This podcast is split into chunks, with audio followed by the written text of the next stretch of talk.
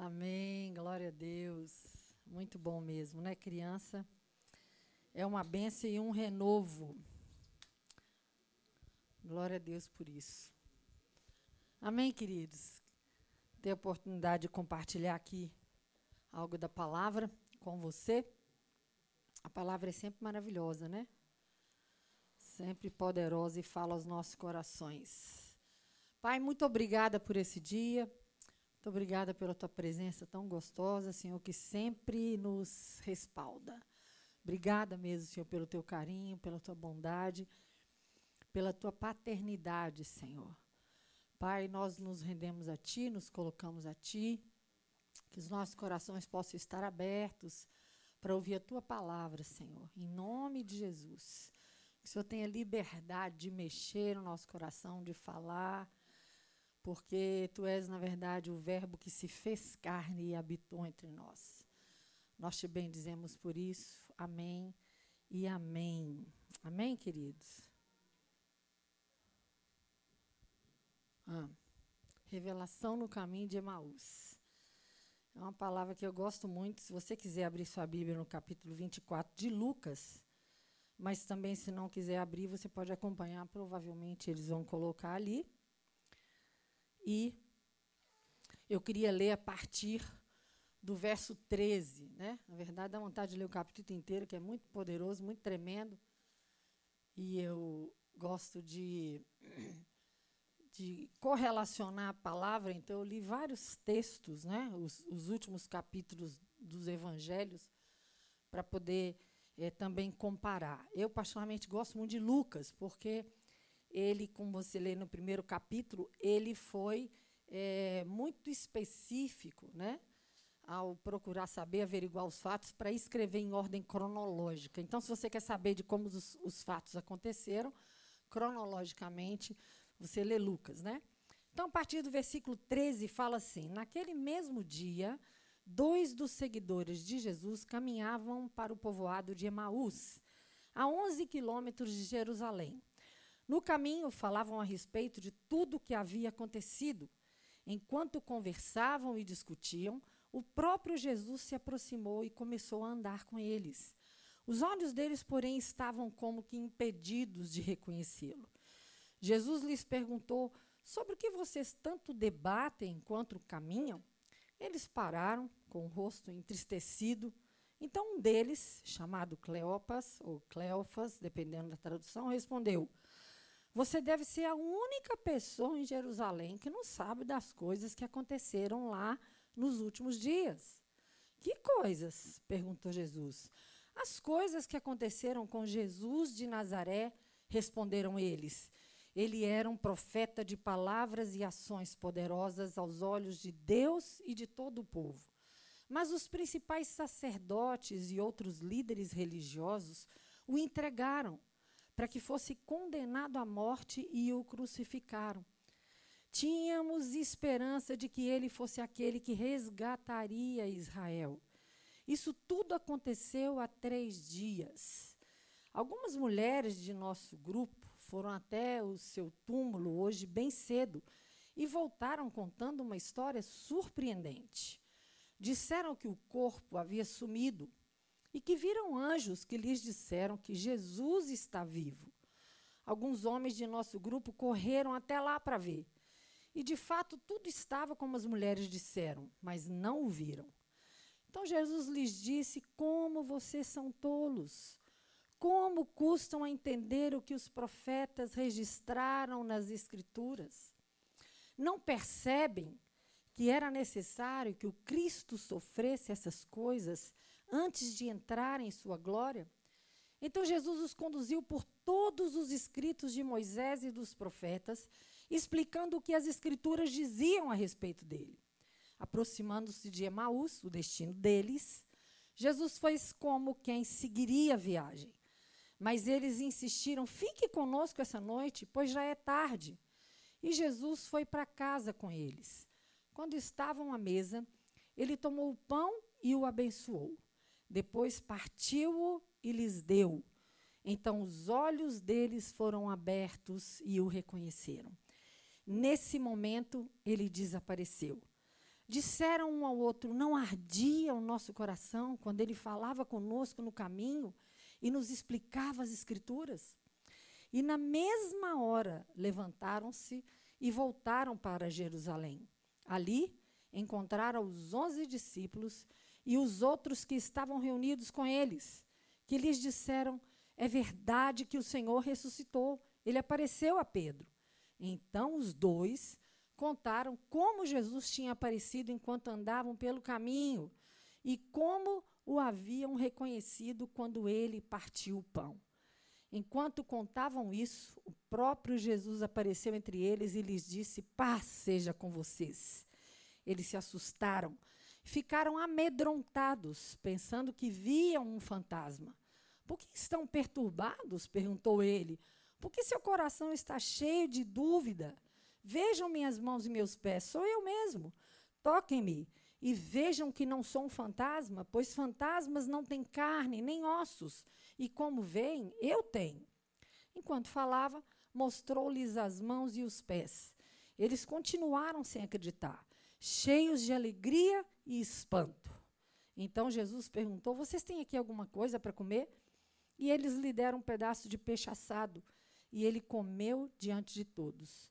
Em seguida disse: Enquanto ainda estava com vocês, eu lhes falei que devia se cumprir tudo o que a lei de Moisés, os profetas e os salmos diziam a meu respeito. Então ele lhes abriu a mente para que entendessem as Escrituras e disse: Sim, está escrito que o Cristo haveria de sofrer, morrer e ressuscitar no terceiro dia, e que a mensagem de arrependimento para o perdão dos pecados seria proclamada com a autoridade de seu nome a todas as nações, começando por Jerusalém. Vocês são testemunhas dessas coisas. Agora envio a vocês a promessa de meu Pai, mas fiquem na cidade até que sejam revestidos do poder do céu. Até aqui, depois eu leio o restinho do, do capítulo. É muito poderoso, muito interessante, né? Eu, eu amo essas histórias assim da Bíblia, né? Os ensinamentos de Jesus, claro, eles são fantásticos e maravilhosos, mas eu amo essas histórias quando fala de pessoas, quando fala de personagens, eu sou muito curiosa para saber, né, quem são aquelas pessoas ali na cena, né? E, e é interessante como que é, essa experiência que eles tiveram nos ensina que Jesus que é o verbo que se fez carne, né? que como é importante nós usarmos a Bíblia para ajudar na nossa caminhada. Né? Então, Jesus é o mestre da Bíblia, e aqui ele ensina como aproveitar as Escrituras para iluminar o caminho. A Bíblia fala que lâmpada para os meus pés é a tua palavra, e luz para os meus caminhos, né? e iluminar também os problemas práticos da nossa caminhada e nos dá coragem, sobretudo na nossa missão de evangelizarmos, né? de evangelistas. Então, de repente, no caminho surge Jesus, sem que haja, que, que eles né, tenham reconhecido. É interessante a gente ver, queridos, não sei se você pode imaginar essa cena, Jesus tinha morrido, eles conheciam muito bem Jesus, e ele está ali, se apresenta diante deles. É bom a gente deixar claro que eles não eram dos doze, né, ou agora dos onze, porque Judas já tinha se enforcado, mas eles eram do grupo que andava junto com Jesus. Né? E é interessante o seguinte, porque Lucas ele não quer dizer que o ressuscitado é um defunto que voltou a viver, senão eles reconheceriam. O que nos dá a entender que agora Jesus tem uma nova maneira de ser, ele tem um corpo glorificado. Né? E eu queria fazer uma pergunta para vocês. Quem vocês acham que, é esses, que são esses dois discípulos? Alguém tem alguma sugestão? Quer dizer, um já está falando aqui que é o Cleofas, né? Cleof, Cleofas, o Cleopas, ou Cleopas. Mas vocês têm alguma, alguma indicação de quem seria o outro discípulo? Eu tive essa curiosidade. Alguém falou? Matias. Alguém, é, eu fui estudar, eu gosto muito de estudar, né? Mas olha que interessante. Sabemos então que um chama Cleofas e o outro. Só aparece esse nome duas vezes na Bíblia. pode até ser que sejam duas pessoas diferentes. Mas em João 19, no capítulo 19, no versículo 25, aparece a Maria do Cleofas, ou a Maria de Cleopas. Ela era irmã de Maria, mãe de Jesus, portanto, tia de Jesus. E muitos estudiosos afirmam e supõem, ou é, eles apostam, que eles sejam um casal. Eu achei muito interessante e gostei muito, que eu vejo particularidades femininas aqui nesse texto. Né? Então, é bem interessante.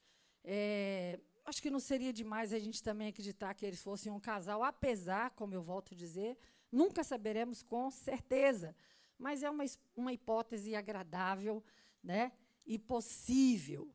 Então, a Bíblia fala assim, começa o texto que eu li a partir do versículo 13, naquele mesmo dia. Que dia?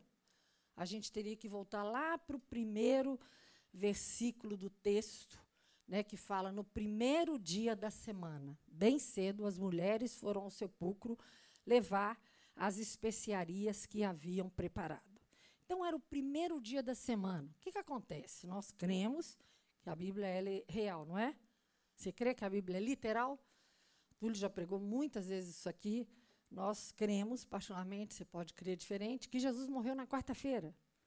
Na quarta para quinta-feira, porque a Bíblia tem que ser cumprida e ele disse que o único sinal seria dado seria o sinal de Jonas, né, que ficou três dias e três noites na barriga do peixe. Muita gente fala que três dias de Jesus é assim: o resto da sexta, o sábado e o domingo. Mas aí não estaria correto, porque ele falou que ficaria três dias e três noites no seio da terra. Então, provavelmente, né, ele, provavelmente não, ele, ele morre ali no fim da tarde, ele fica morto quinta, sexta e sábado. No final do terceiro dia, no sábado, para começar o domingo, ele ressuscita. Né? E então, está falando aqui sobre esse primeiro dia. A morte de Jesus chocou profundamente os seus discípulos. Com certeza absoluta, a gente viu nesse texto aqui dos discípulos de Emaús. Né? Então, provavelmente eles ficaram aí ali, ali ainda por Jerusalém, né?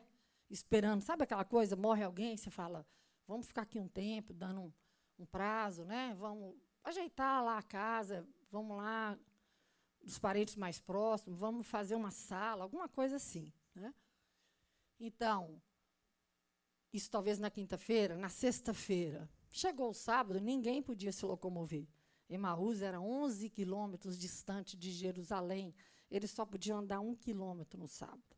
Então, eles ficaram sábado também ali. Mas no domingo, eles se levantam e eles voltam ali, começam a sua caminhada de volta para Emaús. Né? Eu anotei aqui quatro lições que a gente pode tirar aqui com, é, com esse Cleófas, né? Cleófas, né? Eu achei bem interessante. Eu quero voltar aqui no versículo 13 de novo. Então, olha o que acontece. Eles estão ali, Jesus se coloca no meio deles, né? E ele fica intrigado que eles dois estão conversando. Queria te pedir, por favor, que você é, pensasse comigo como se fosse um casal, tá bom? Mesmo que a gente não tenha certeza absoluta, né? Mas olha só, então eles estão ali batendo um papo, né? O casal voltando ali de Jerusalém e a gente sabe muito bem que Jerusalém é o lugar das promessas, é a nossa terra prometida, né? De Sião sairá a lei, o nosso Salvador viria dali de é, de Israel, na verdade, especificamente Jesus nasceu na cidade de Nazaré, foi de Belém, mas ele foi criado é, em Nazaré, tanto que ele foi chamado Nazareno. E eles estão discutindo ali, e Jesus se coloca no meio deles e fala: O que, que vocês tanto discutem? O que, que vocês tanto conversam? Né? E eles ficam em choque, eles viram para Jesus e falam: Não é possível, você deve ser a única pessoa nessa terra que não está sabendo dos últimos acontecimentos. Né? Eles ficam impressionados. E Jesus continua e fala: Não, o que, que é? Me conta, quais coisas? E aí começam a, as revelações daquilo que os discípulos tinham sobre Jesus. e que eu acho que vale a pena a gente se colocar nesse lugar, né? Ou pelo menos fazer uma análise. As coisas que aconteceram com Jesus de Nazaré, responderam eles. Agora olha a percepção que eles tinham de Jesus. Ele era no passado. Ele era um profeta de palavras e ações poderosas aos olhos de Deus e de todo o povo. Mas os principais sacerdotes e outros líderes o entregaram para que fosse condenado à morte. Quanto a nós, nós realmente apostamos, botamos fé, nós tínhamos esperança que ele fosse aquele que resgataria Israel. Isso foi há três dias. Interessante, queridos, porque eles estavam esperando só do Jesus homem. Quando ele nasceu e eles ouviram que ele era o rei dos reis, eles pensaram: poxa, ele vai botar tudo em ordem na nossa nação. Ele vai salvar o nosso reinozinho. Ele vai resolver tudo aqui. A gente pensou que realmente ele resgataria Israel. Eles não tinham tido ainda a revelação do Jesus Deus. Porque Jesus era 100% homem, 100% Deus. Ele abriu mão da sua deidade para passar tudo que eu e você passaríamos nessa terra. Porque senão não fazia sentido ele sofrer como Deus. Mas essa era a expectativa do coração deles, ou de Cleopas, aqui no caso, né? Então, eu chamaria o primeiro ponto como reconheça que pode haver respostas onde nós não esperamos. Eles só esperavam que ele fosse aquele que resgataria Israel. Era tudo que eles esperavam. A esperança deles estava limitada ali, né? E é interessante que eles começam então a narrar para Jesus todas as coisas que aconteceram ali, né? Olha, inclusive, hoje de manhã umas mulheres do nosso grupo, o que dá a entender que eles estavam sempre juntos, não só os onze, os doze, os apóstolos, mas também os seguidores, os discípulos. E para mim, como eu disse, é bom, é confortável, eu acho legal pensar que Cleofas estava com sua esposa Maria, e essa Maria era tia de Jesus, portanto, Cleofas também era tio de Jesus. E é interessante ver que os parentes é, tinham né, é, confiança nele e andavam também junto com ele, né, respaldavam a mensagem dele. E ele falou: olha, umas mulheres do nosso grupo foram hoje no túmulo, voltaram contando uma história muito estranha. Disseram que o corpo tinha sumido e que elas viram os anjos falando que ele está vivo. Alguns homens também, ele frisa, do nosso grupo, correram até lá para ver. E, de fato, tudo estava como as mulheres disseram, mas não viram. E aí Jesus fala para eles: Mas como que vocês são tolos? Queridos, é bom vocês pensarem que eles não tinham Mateus, Marcos, Lucas, João, Atos até Apocalipse. Eles tinham a lei e os profetas. E Jesus menciona duas vezes o que eles tinham e ele acrescenta depois os salmos, o que é verdade. Os salmos fazem parte né, ali da Torá. Então, ele falou: como que vocês são tolos? Como que vocês custam entender o que os profetas registraram nas Escrituras? Na verdade, não só o que os profetas registraram nas Escrituras, queridos, mas os três anos e meio que ele andou nessa terra, ele falou o tempo todo para eles que tudo foi escrito sobre eles. Gente, averigo as Escrituras, são elas que testificam de mim. Né?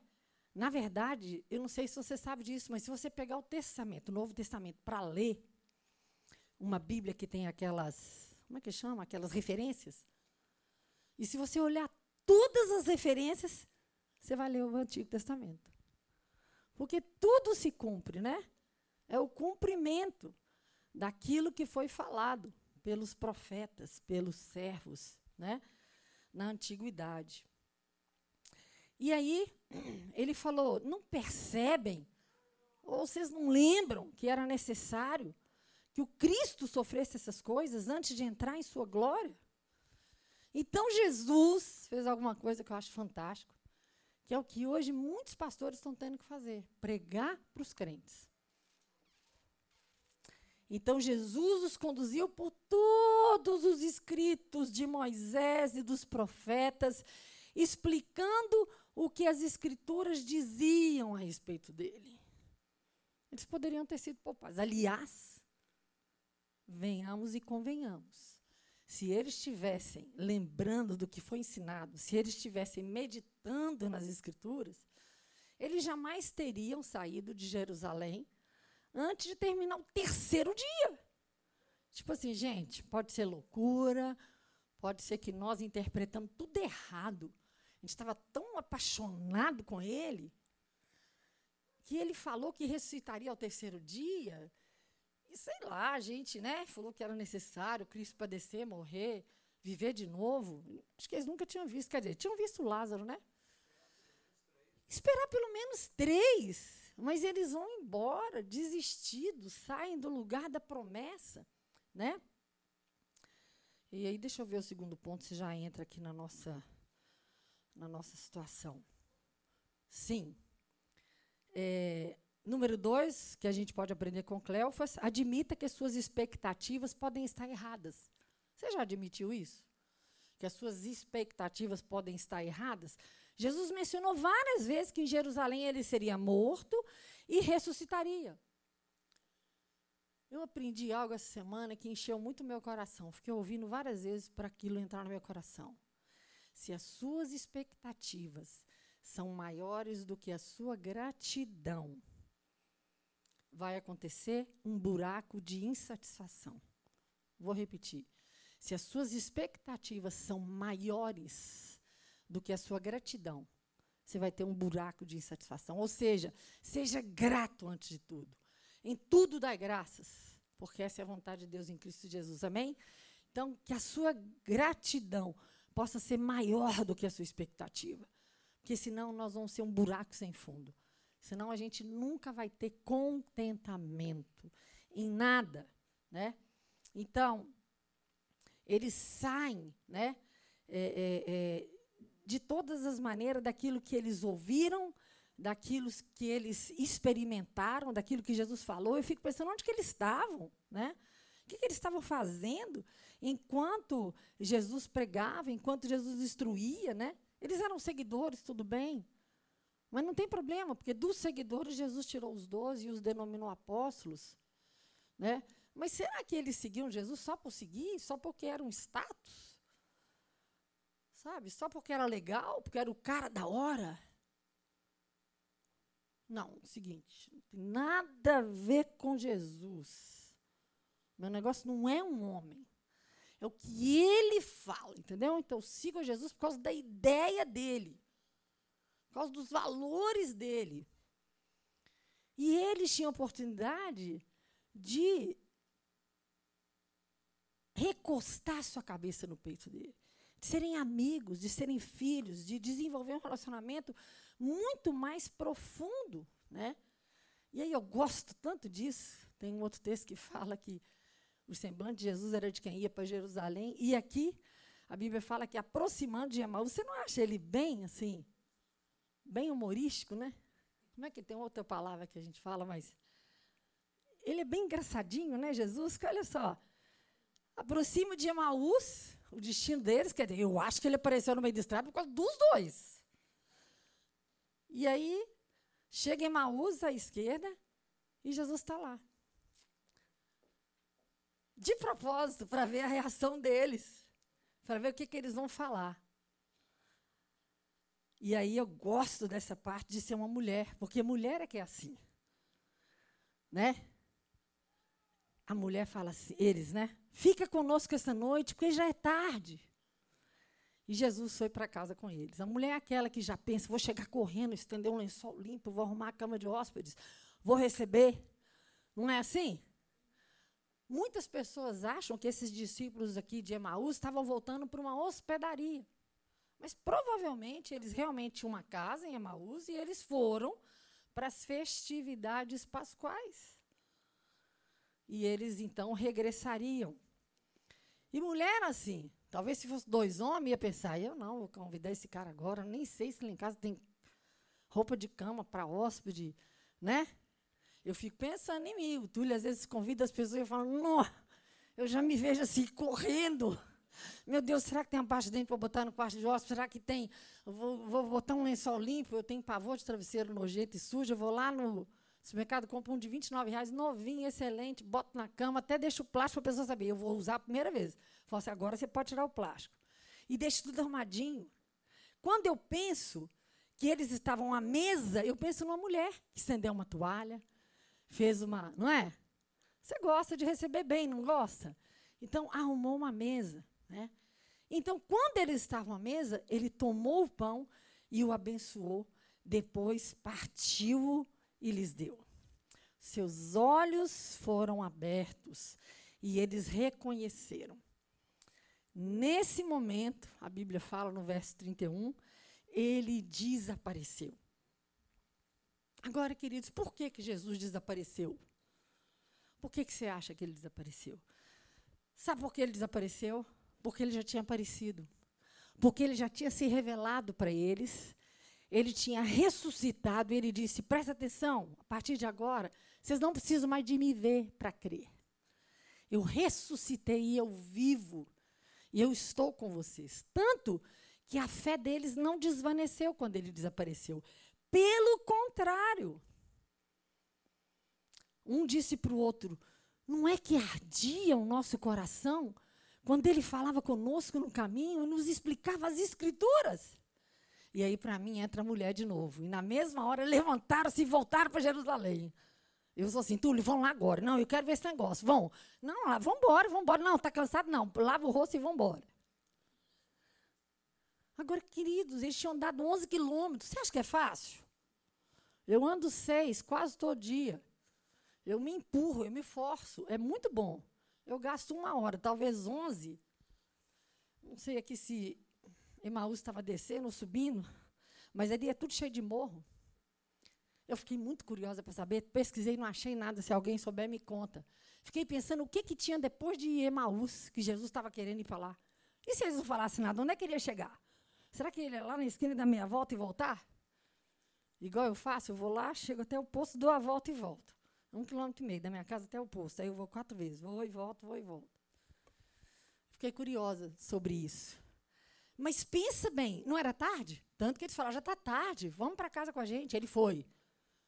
Eles sentaram para uma refeição. A hora que ele partiu o pão, eles o reconheceram. Jesus desaparece e a Bíblia fala, na mesma hora levantaram e voltaram para Jerusalém. Sabe, queridos, quando nós temos uma revelação, nós nos movemos imediatamente. Quando nós temos algo que queima no nosso coração, não tem cansaço. Todas as histórias de avivamento que eu ouvi, que eu li, as reuniões duravam 10 horas, 12 horas, 15 horas, 24 horas, 3 meses. O Du outro dia pregou aqui. Uma reunião de oração que durou 100 anos. E depois eu fui ler e fui pesquisar, achei tremendo, maravilhoso. 100 anos uma reunião de oração. Muito poderoso, muito poderoso. Agora, olha só. Baseado nisso, e vocês lembram né, que eu falei aqui, eu queria ter lido o capítulo inteiro, mas você conhece e não precisa de ler. Mas algo que também ministrou meu coração nesse texto, que eu achei ele tão rico, é que quando essas mulheres que tinham ido no túmulo receberam também a revelação de Jesus, né? que o anjo falou ali para elas, é necessário que o filho do homem seja traído, entregue na mão dos pecadores, seja crucificado, ressuscite no terceiro dia. Vocês lembram que ele falou isso? Então lembraram-se dessas palavras? E a Bíblia fala assim: e voltando do túmulo, eu e você precisamos aprender a voltar do túmulo.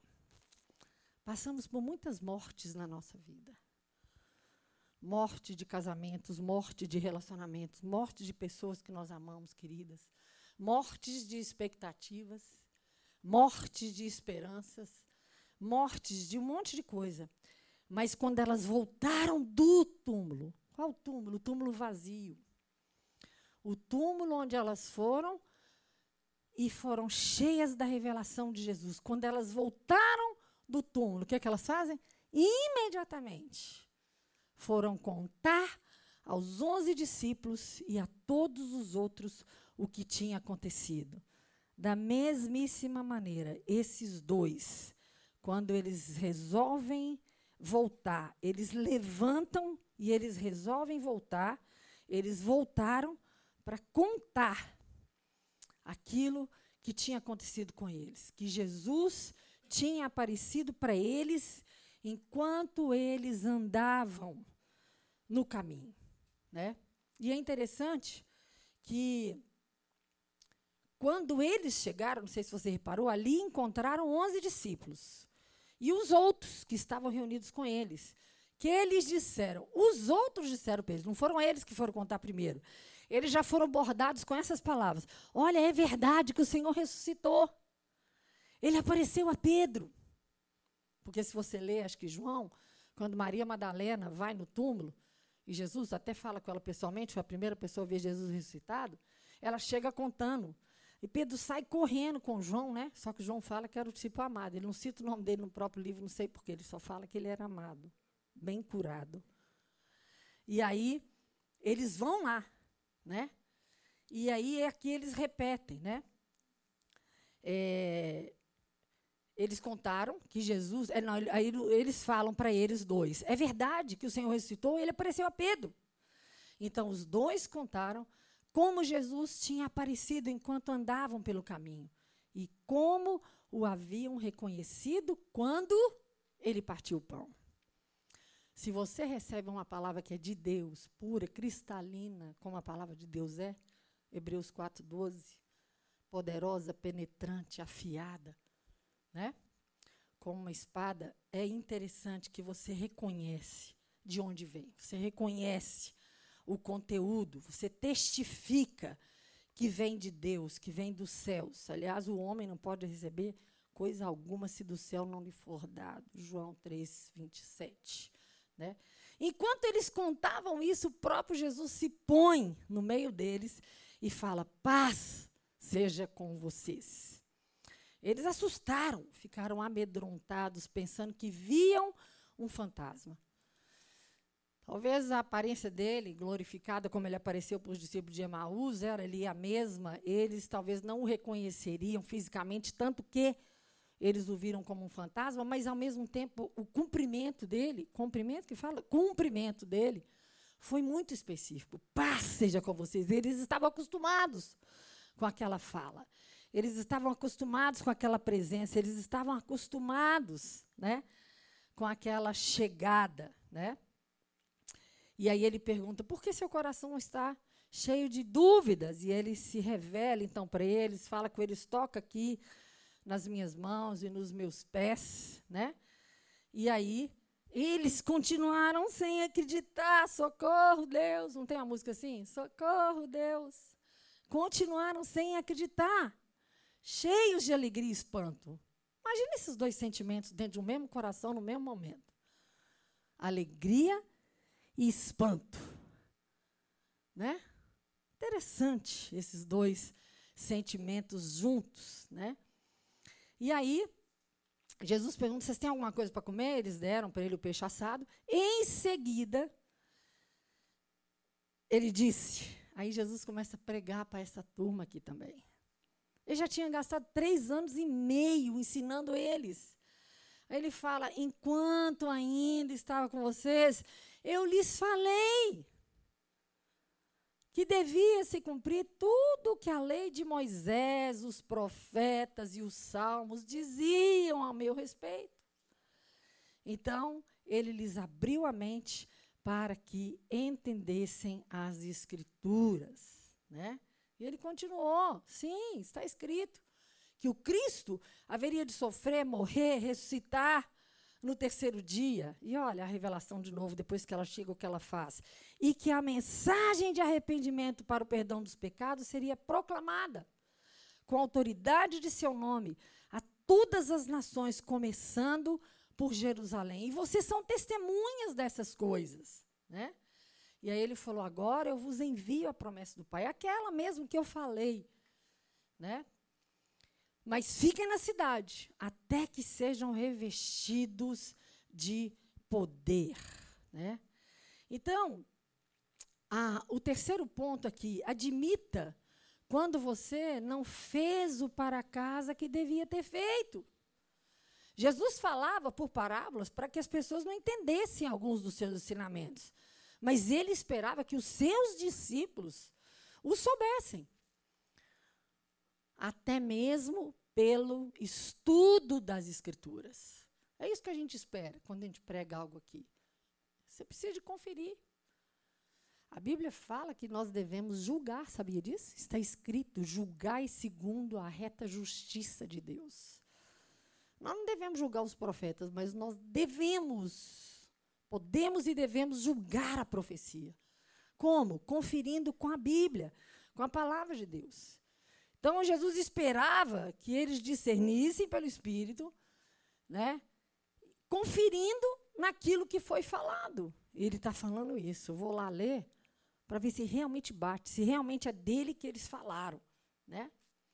E aí, o quarto ponto aqui, a quarta lição que a gente pode aprender com Cleofas, desenvolva uma percepção de como e quando o espírito está se movendo.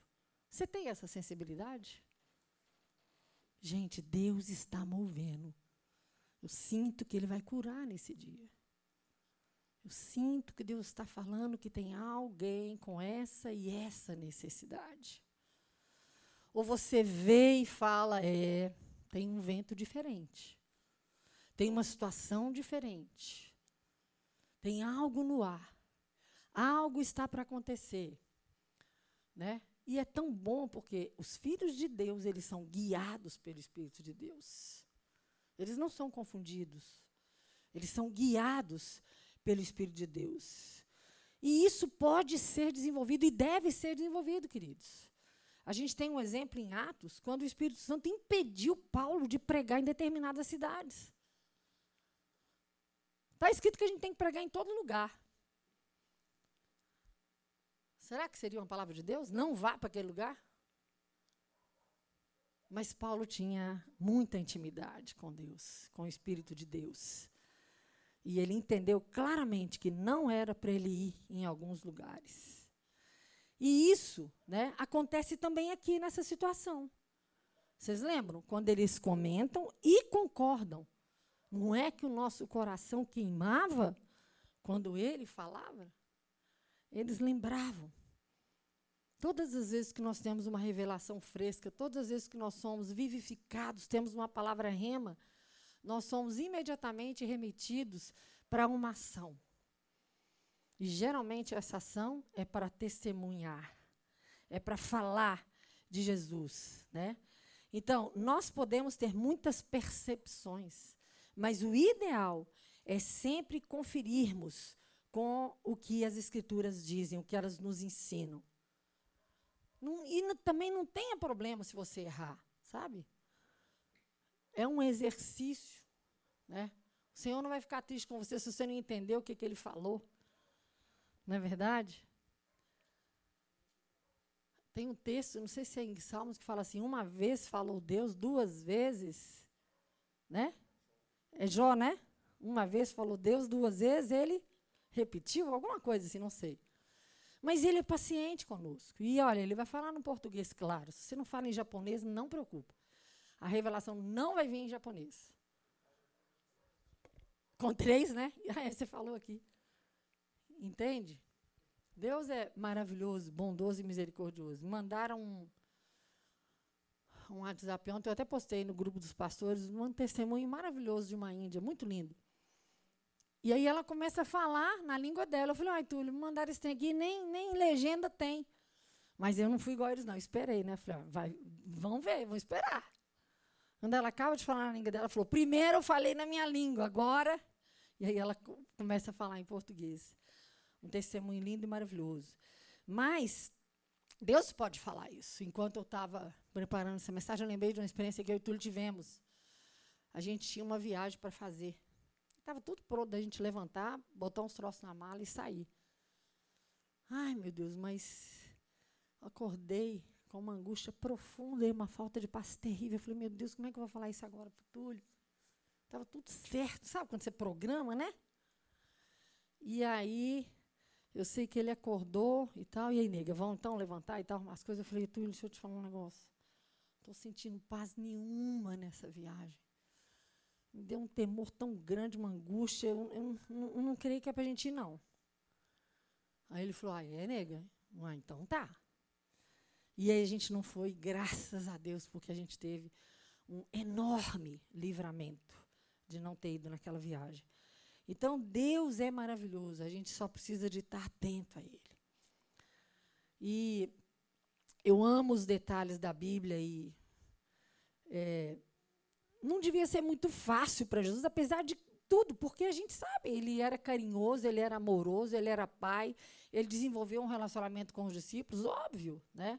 Ele ficou ali com eles. Mas graças a Deus ele cumpriu a missão dele literalmente, né? Aqueles que foram vacilantes por um momento em não crer ou não confiar, tiveram a sua oportunidade de arrependimento, de mudança de mente, né? de alargamento de mente. E eles foram resgatados. Né? E aí ele fala para eles, dá um comando: olha, então agora eu envio a vocês a promessa do Pai, mas fiquem na cidade até que vocês sejam revestidos do poder dos céus. E a gente sabe, acho que se não me engano, em Mateus 28, ele fala, então, né, quando ele está sendo assunto aos céus, sobre a grande comissão, sobre o ID. Mas antes dele subir, olha que coisa linda, não sei se vocês também vão pensar assim, mas no versículo 50 fala assim: Depois Jesus os levou a Betânia. O que, que era Betânia para Jesus? Tu gosta de falar isso, né? Era a colônia de férias. Era o lugar onde ele tinha amigos. Ele amava, ele podia estar cansado que ele caminhava até Betânia só para chegar na casa de Lázaro, Maria e Marta. Ele sentia um conforto, um aconchego. Tem essa casa para você?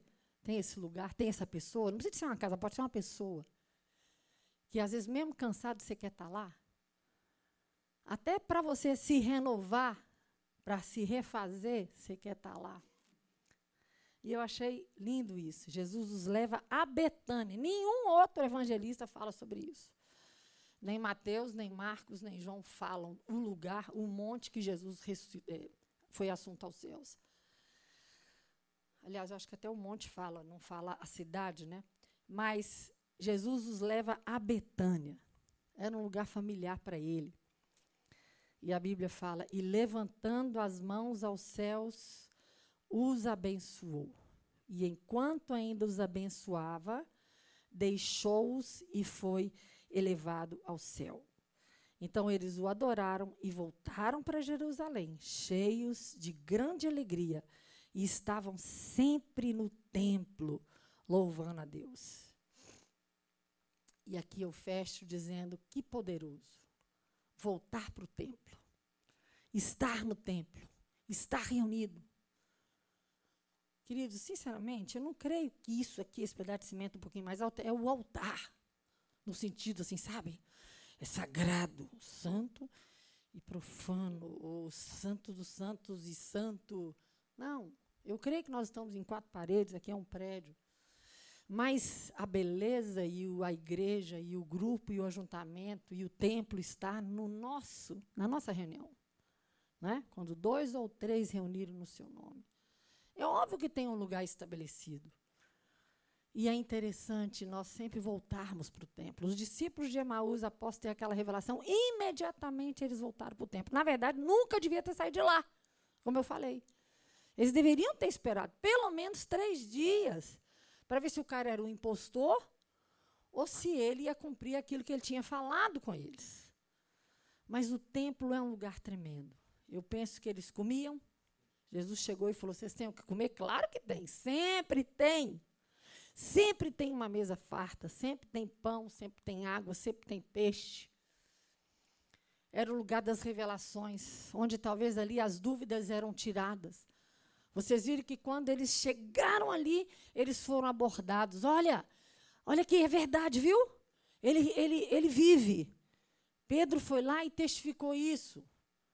Né? Porque as mulheres foram, eles não creram. Né?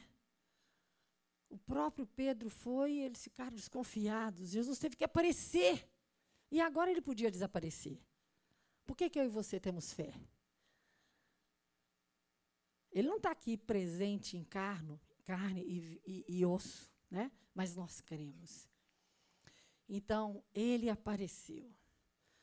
Queridos, é tão chocante quando a gente lê os outros textos, como eu falei para vocês, é tão chocante. Naquela época tinha fake news também. É verdade. Chegaram lá para os líderes da época e falaram: olha só, esse impostor falou. Olha, até os incrédulos acreditavam. Esse impostor falou que no terceiro dia ele vai ressuscitar. Então faz o seguinte: põe os guardas lá para vigiar 24 horas o túmulo dele. Para a gente ter certeza que não tem nada disso. Que ressuscitar o quê? Mas, queridos, quando Jesus vem, ele atropela todo mundo que se levanta contra ele. Tem um texto na Bíblia que fala que ele põe a mão no peito do soberbo e ele resiste. Aos que se humilham, ele tem graça, ele dá graça. Mas aos que resistem, aos que. É, como é que fala? Que se exaltam, ele resiste. Veio um terremoto tão estrondoso quando Jesus ressuscitou, que foi um negócio tão pavoroso que os guardas ficaram tão loucos. Eles nem importaram de continuar guardando o túmulo para ver se alguém ia roubar o corpo. Eles correram nos líderes e falaram aqui: deixa eu te falar. Aconteceu um negócio estrondoso. Parece que o homem realmente ressuscitou, ele não está lá. O que, que a gente faz? Sabe o que a Bíblia fala? Encheram a mão deles de dinheiro. Muito, não foi pouco. E falou: olha, vamos espalhar uma fake news. Nós vamos dizer o seguinte: os discípulos deles vieram durante a noite e roubaram o corpo. Vocês concordam, guardas? Claro. E eles se venderam. E a Bíblia fala, até hoje, é essa história que eles acreditam. Sabe, queridos, então, é, Deus é maravilhoso, a sua palavra é poderosa, lâmpada para os meus pés, luz para o meu caminho. É a sua palavra. Né? Tem uma música que a gente canta que eu creio que ela é bíblica, a sombra da tua palavra descansa minha alma. No rio das suas promessas libero a fé. Não está exatamente escrito assim na Bíblia, mas é. É bíblico, não é verdade? que nós podemos descansar. Né? A Bíblia fala que aquele que habita no esconderijo do Altíssimo, a sombra do Onipotente, descansará. Quando nós temos uma palavra de Deus, quando nós sabemos que Ele é o nosso pastor e Ele não nos falta. Queridos, aquilo ali não é provisão. O Senhor é meu pastor e nada nos faltará. Não. Se você olhar no original, até o texto de inglês está melhor escrito do que em português. Fala, o Senhor é o meu pastor e ele não me faltará. Ele nunca vai nos faltar. Ele está e estará conosco todos os dias até a consumação dos séculos. Foi isso que ele prometeu. E ele tem que cumprir, ele tem de se cumprido, ele tem cumprido isso. Você sente a presença dele até hoje na sua vida? Então pode ficar tranquilo que vai continuar. Se ele está conosco até aqui, ele é poderoso para continuar. E que amor, que carinho, né? Jesus fazia questão, ele podia pensar, poxa, fala a verdade, querido, tudo bem, ele estava já ressuscitado. Tinha o grupo todo reunido no cenáculo, mas ele se importou com aqueles que estavam ali no caminho, que estavam saindo da rota, que estavam desistidos, que estavam desanimados, que foram chumbados que foram acertados. O inimigo fez o alvo, né, fez deles o seu alvo e parecia que estava sendo bem sucedido. Mas, no final das contas, Jesus, com seu infinito amor, resgatou eles.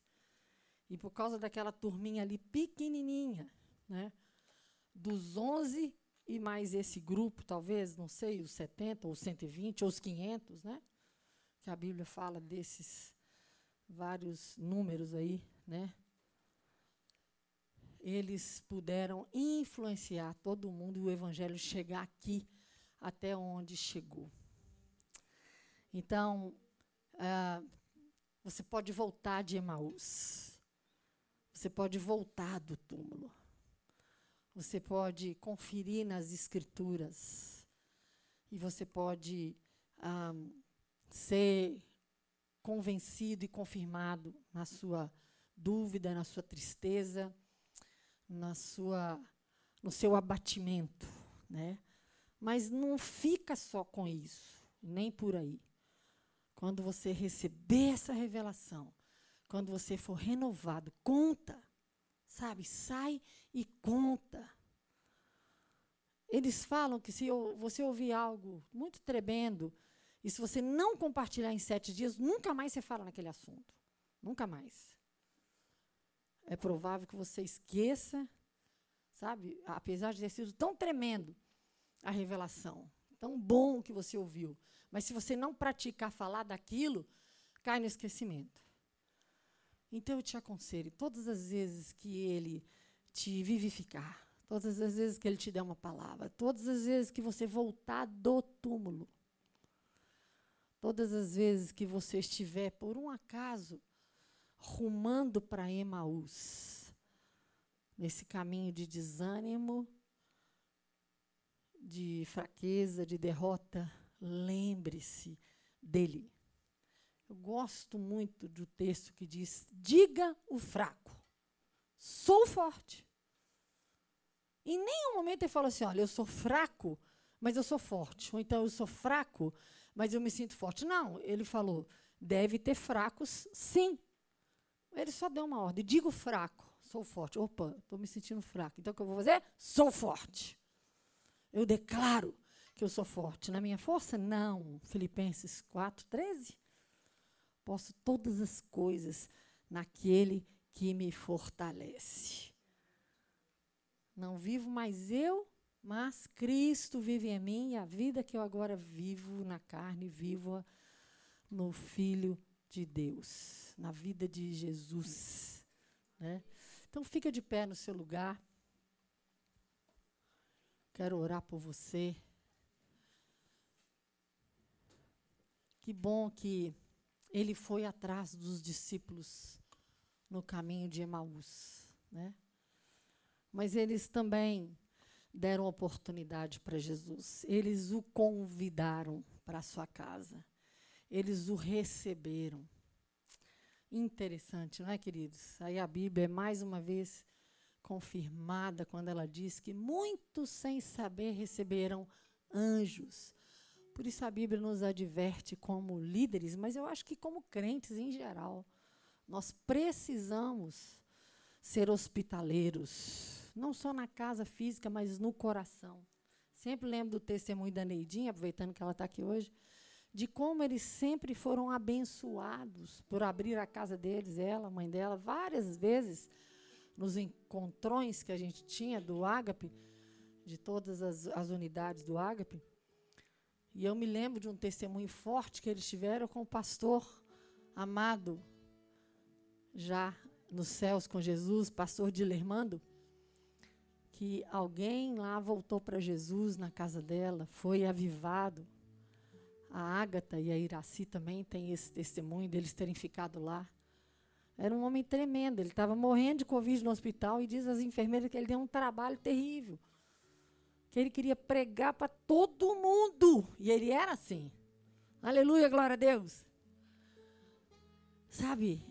E eu penso que ele devia ter sempre uma revelação fresca de Jesus. Porque quem tem sempre, sabe, um renovo, uma revelação, uma palavra. Tem gente que fala assim: eu não sei como é que você aguenta. Não sei como é que você passou por tanta coisa e está em pé. Anteontem eu fiz 40 anos que eu pisei nesse ministério. 40 anos, não são quatro dias, quatro semanas, quatro meses, nem quatro anos. 40 anos eu estou no Ágape. E a gente já passou por tantas coisas. Já chegaram milhares de pessoas nesse ministério, literalmente, sem exagero. Já saíram milhares de pessoas desse ministério, também sem exagero. Mas a gente tem testemunho em muitas nações da terra por pessoas que foram tão marcadas, salgadas, salvas, alimentadas, fortalecidas por esse ministério. E eu louvo ao Senhor por isso. Às vezes a gente está em algum lugar e o Túlio é abordado por alguém. Pastor, você nunca vai lembrar de mim, mas eu fui salvo numa pregação sua lá na Praça 7. E é tão gostoso isso. E eu respondo: por que, que eu aguento? Porque eu vou para Deus todos os dias. Eu me renovo nele. Se eu não fizesse isso, eu realmente não estaria aqui, não é? Mas nós precisamos, em voltando do túmulo, contar aquilo que ele fez por nós. Como que você volta do túmulo? Como que se você volta do túmulo de Jerusalém, do túmulo vazio? Como você volta do túmulo que a pedra foi ro ro rodada lá, tirada?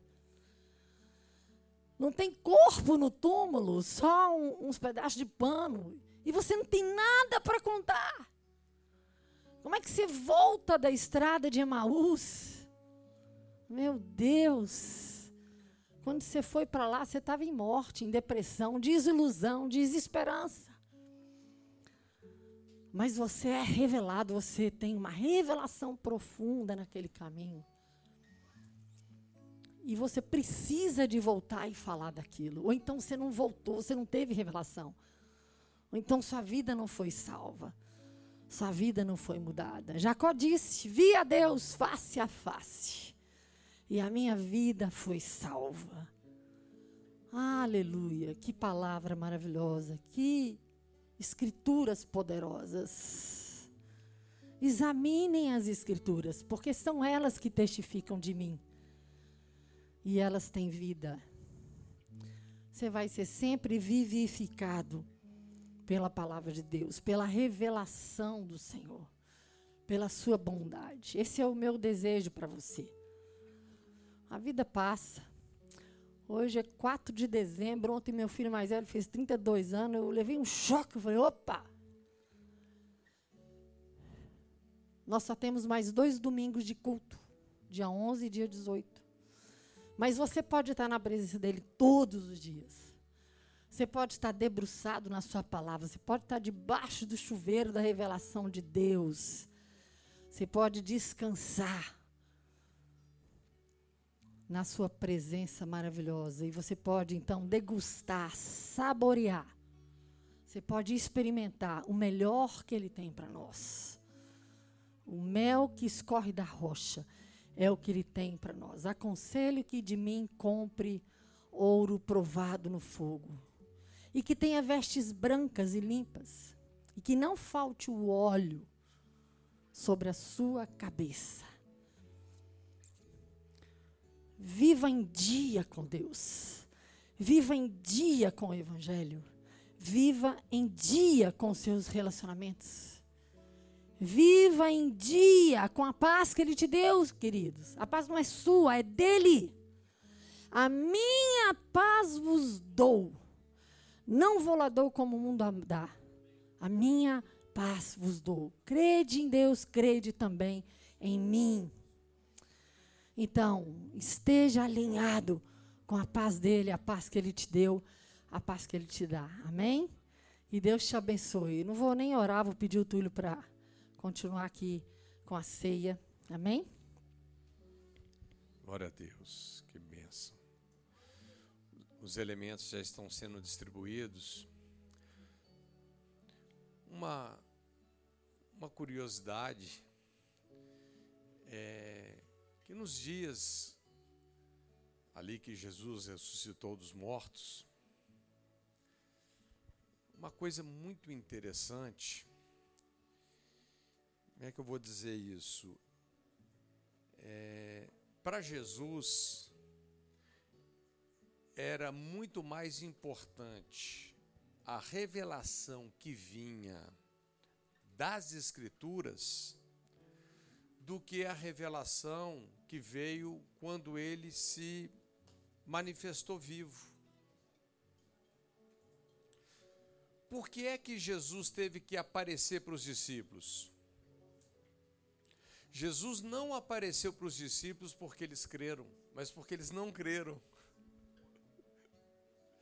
Então, isso é muito forte, porque tem algumas experiências que a gente pode ter com Deus, que a gente se gaba delas, mas não era para a gente se gabar delas. Porque vieram não por causa da nossa fé, mas por causa da nossa incredulidade. Por que que Jesus se manifestou vivo para o casal ali, vamos dizer assim, né, que estava indo para Emaús? Porque eles estavam saindo de Jerusalém, o lugar onde as promessas se cumprem, indo para um outro lugar. Aí Jesus entrou lá no meio deles, né? E qual foi a forma, mesmo que ele, né, se manifestou ressurreto ali para eles, foi uma aparição, qual foi a forma que ele escolheu? Falando das escrituras. E é interessante porque eles são salvos pela hospitalidade, né? Quando recebem Jesus dentro de casa, e aqui vem a palavra da ceia agora. Que é que Jesus fez dentro de casa? Partiu o pão. É isso que nós estamos fazendo agora. Partiu o pão. E quando ele partiu o pão, sabe o que aconteceu? Jesus virou ninja. Vanish, sumiu. Por que, que Jesus sumiu? Porque a revelação entrou no coração deles. Você não precisa ver Jesus se você tem a revelação que ele vive. E Jesus falou: mais bem-aventurado é quem não viu e creu. Gente, a fé glorifica a Deus. Por que, que nós sempre partimos o pão? Para ver se a revelação cai. Para ver se a ficha cai. Vocês lembram? Deus falou três vezes com Paulo. Para ele entender uma coisa. E eu fico aqui em crise porque eu fico pensando eu acho que eu não sei nada da graça de Deus. A gente pensa que sabe, né? Até que a gente vai vivendo a vida e vai descobrindo que sabe muito pouco. Porque quando a gente realmente conhece a graça e tem essa graça ativada, é algo poderoso. o inferno entrou em pânico, porque eles não sabiam mais o que fazer com Paulo. Quanto mais a gente bate nesse cara, mais crente ele se torna. Que doideira. Mas é isso. A graça é essa verdade poderosa. Vamos nivelar ela aí.